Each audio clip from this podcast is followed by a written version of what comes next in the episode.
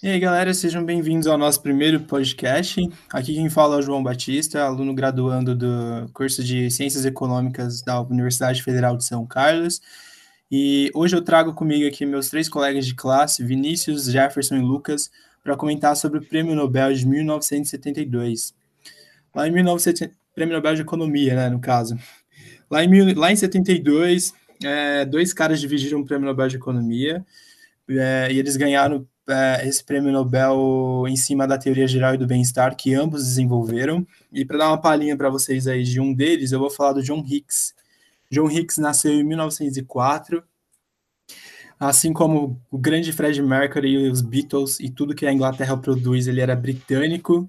Trabalhou na Escola de Economia de Londres, Universidade de Manchester e Oxford e, pasmem, ajudou Keynes a desenvolver o modelo ISLM, a parte gráfica lá.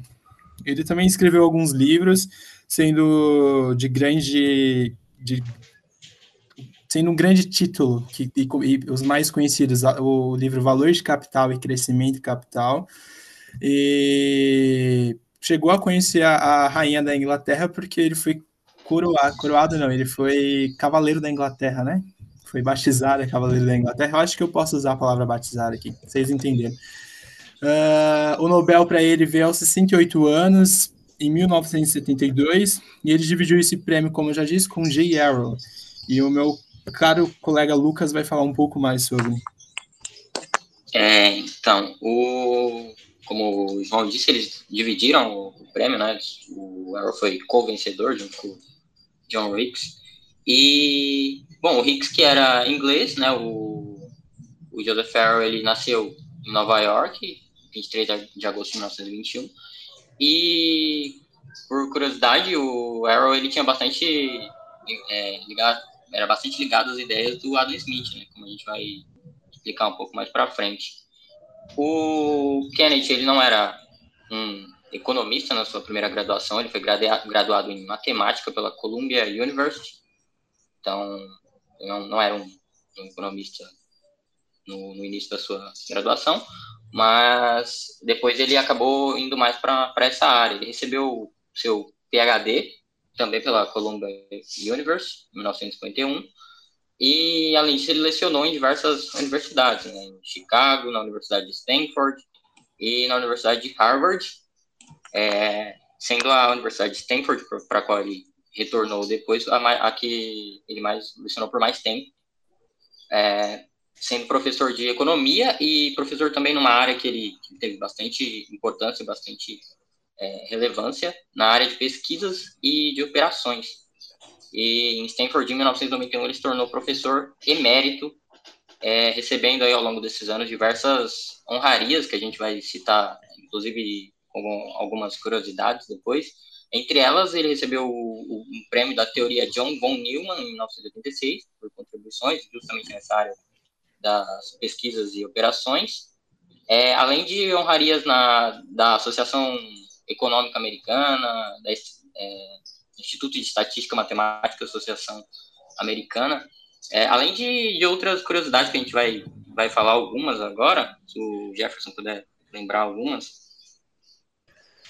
E como curiosidades do Kenneth J. Arrow, a gente tem que ele foi a pessoa mais nova a receber o Prêmio Nobel de Economia e cinco dos estudantes que ele que foram cinco das pessoas que foram estudantes deles dele receberam prêmios Nobel, Nobel futuramente. Então, além dele ganhar um, um prêmio Nobel, ele formou outros ganhadores. E outra curiosidade é que ele foi oficial das, da Força Aérea do Exército Americano na Segunda Guerra Mundial. Ou seja, na época ele tinha concluído o mestrado dele e ele partiu para a guerra. Além de um matemático, economista, ele foi para o campo de batalha. E o John Hicks, ele, como o João tinha dito anteriormente, ele ganhou o título de cavaleiro lá no Reino Unido, né? Que é um título de nobreza. Ele ganhou em 1964. E o prêmio Nobel, o, o valor que ele ganhou, né, foi dividido em dois. E a parte dele, ele doou para London School of Economics. O, o valor era 10 milhões de coroas suecas e foi direto para financiar a pesquisa, a infraestrutura da London School, of London School of Economics, que é uma grande instituição de pesquisa, de ensino na área da economia. E o, um outro economista que ganhou o prêmio Nobel em 2012, o Alvin Elliot, ele descreveu John Hicks como o Albert Einstein da economia.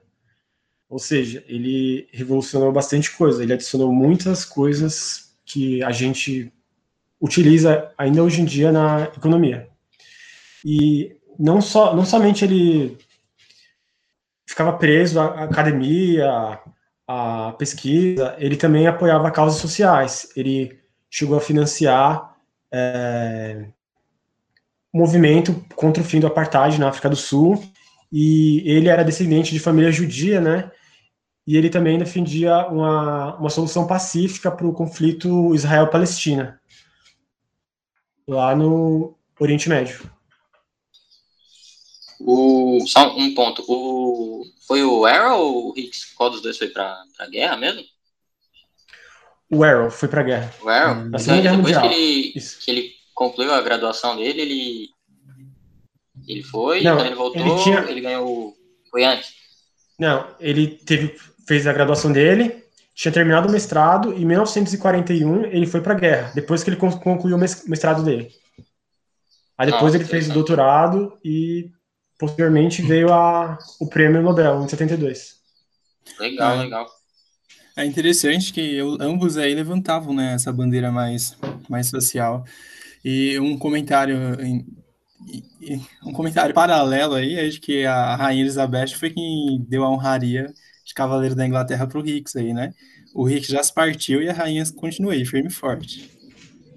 É, é interessante, eu, eu citei na, na minha parte que o Arrow ele era ligado a algumas ideias do Adam Smith e a gente acabou estudando recentemente a, a parte a parte mais profunda do Adam Smith e ele era igualmente mais voltado para essas para uma parte mais humanista, diferente do que a gente tem ou pelo menos eu tinha de visão dele até hoje, então é, é interessante. É, eu acho que o Vini vai explicar para a gente o que foi mais a, a parte é, da, da, importância e tal que eles desenvolveram para chegar e ganhar o, o prêmio. É, mas a ideia e a, o que eles revolucionaram na economia, né, Vini? Sim, certo. É, então, aí você pode perguntar, pô, por que, que eles ganharam o Prêmio Nobel de Economia? Aí, segundo a organização do Prêmio Nobel, é, oficialmente, foi por causa das suas contribuições pioneiras para a teoria do equilíbrio geral e a teoria do bem-estar.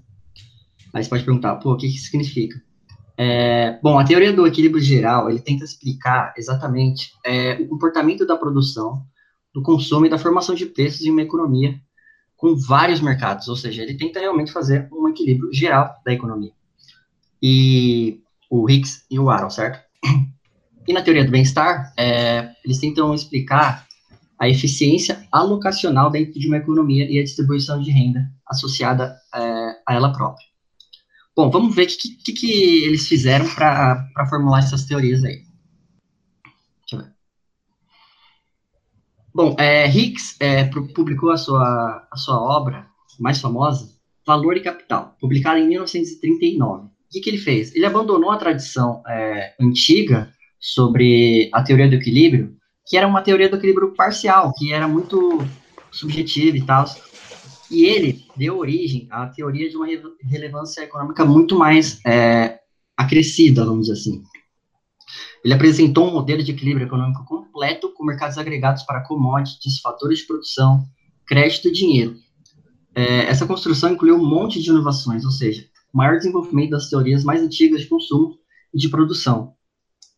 Em vez disso, ele formulou essas condições para uma estabilidade de multimercado, com vários mercados, ou seja, foi realmente é, uma inovação muito grande na época, né? E aí, é... o que, que é?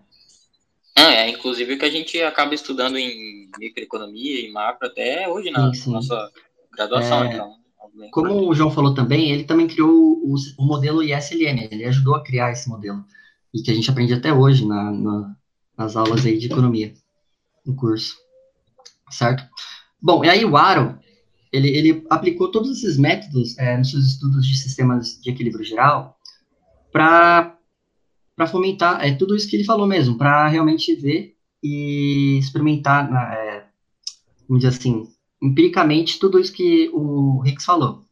Aí ele forneceu, ele, ele fez o seguinte: ele tratou preferencialmente das propriedades de solubilidade e estabilidade dos, desses sistemas. Ou seja, ele forneceu a base para uma formulação radical da teoria do equilíbrio tradicional. Ou seja, ele mudou totalmente essa ideia do equilíbrio tradicional do antes de Higgs, por exemplo. E o modelo ele apresentou o seguinte: é, ele apresentou um desenvolvimento da teoria da, incerteza e da incorporação no quadro da teoria do equilíbrio geral.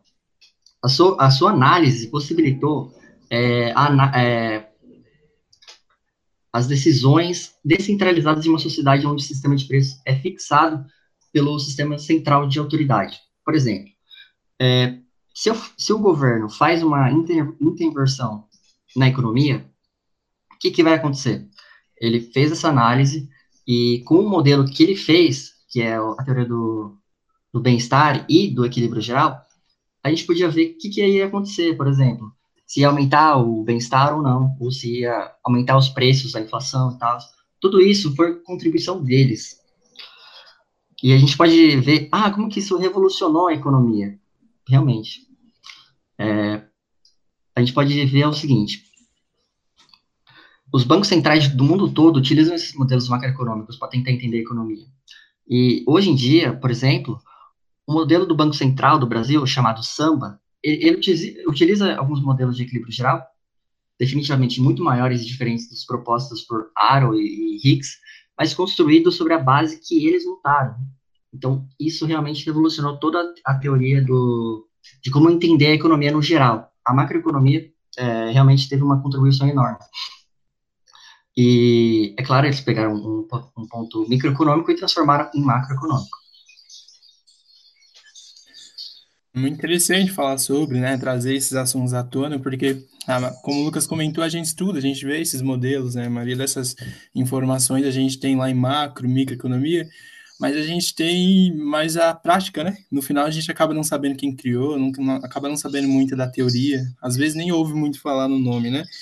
E a gente vê como essas ideias perduraram ao longo do tempo, é, mostra para a gente como valeu o Nobel ser entregue para essas pessoas, né? Porque influencia o nosso dia a dia aí até hoje. Sim, sim. E vale é, lembrar, né, mencionar que ambos tinham formação de, em matemática, a formação do, de bacharelado deles, né? Depois que eles foram para a área econômica, de fato. Sim, sim. É, é interessante, eu ia justamente citar isso, né? O pessoal que desenvolveu o modelo que a gente usa, é, e até mesmo o princípio de, de algumas partes de, de, matérias que a gente estuda a fundo é tudo matemático e vem de áreas. Depois eles acabaram voltando mais para economia, mas a princípio bastante matemático mesmo se eu não me engano, algum deles teve até um pezinho em, algum, em algo relacionado à meteorologia. Não sei se algum de vocês consegue falar sobre. Sim, uma curiosidade de Kennedy Arrow é que seu primeiro trabalho profissional dele foi em meteorologia. Interessante tudo isso aqui. Tanto em meteorologia e economia, ele tinha essa vocação para prever as condições futuras, tanto no tempo, né, se é do clima e tal, quanto em economia mesmo, porque a partir da teoria dele, a gente pode prever muitas, muitas coisas em economia, sobre os preços, sobre a quantidade vendida, vamos dizer assim, sobre a inflação, tudo isso. Ou seja, né, o cara era bom e tinha ciência disso. Sim, sim. Bom, galera, muito bom trazer esse papo aqui para vocês. É sempre bom discutir, ainda mais algo relacionado ao nosso curso, né? É, antes de encerrar aqui, eu gostaria de saber se vocês gostaram do modelo, tem alguma coisa mais para falar. Eu normalmente não sou muito fã de microeconomia, mas é, chega a ser interessante. A, a, parte histórica normalmente me, me agrada bastante. Então, é, a, a, ideia de como o cara, as tendências que levaram o cara a construir o, modelo que a gente estudou bastante, tal, chega, eu acho, acho bem interessante essa parte. as influências dele também, o, o lado da, das influências que ele tinha sim, de Adam Smith e tudo mais, eu acho bem, acho bem legal. Não, é perfeito. Perfeito, então, gente. Espero que os nossos ouvintes aí curtam todas as informações trazidas aqui e até a próxima.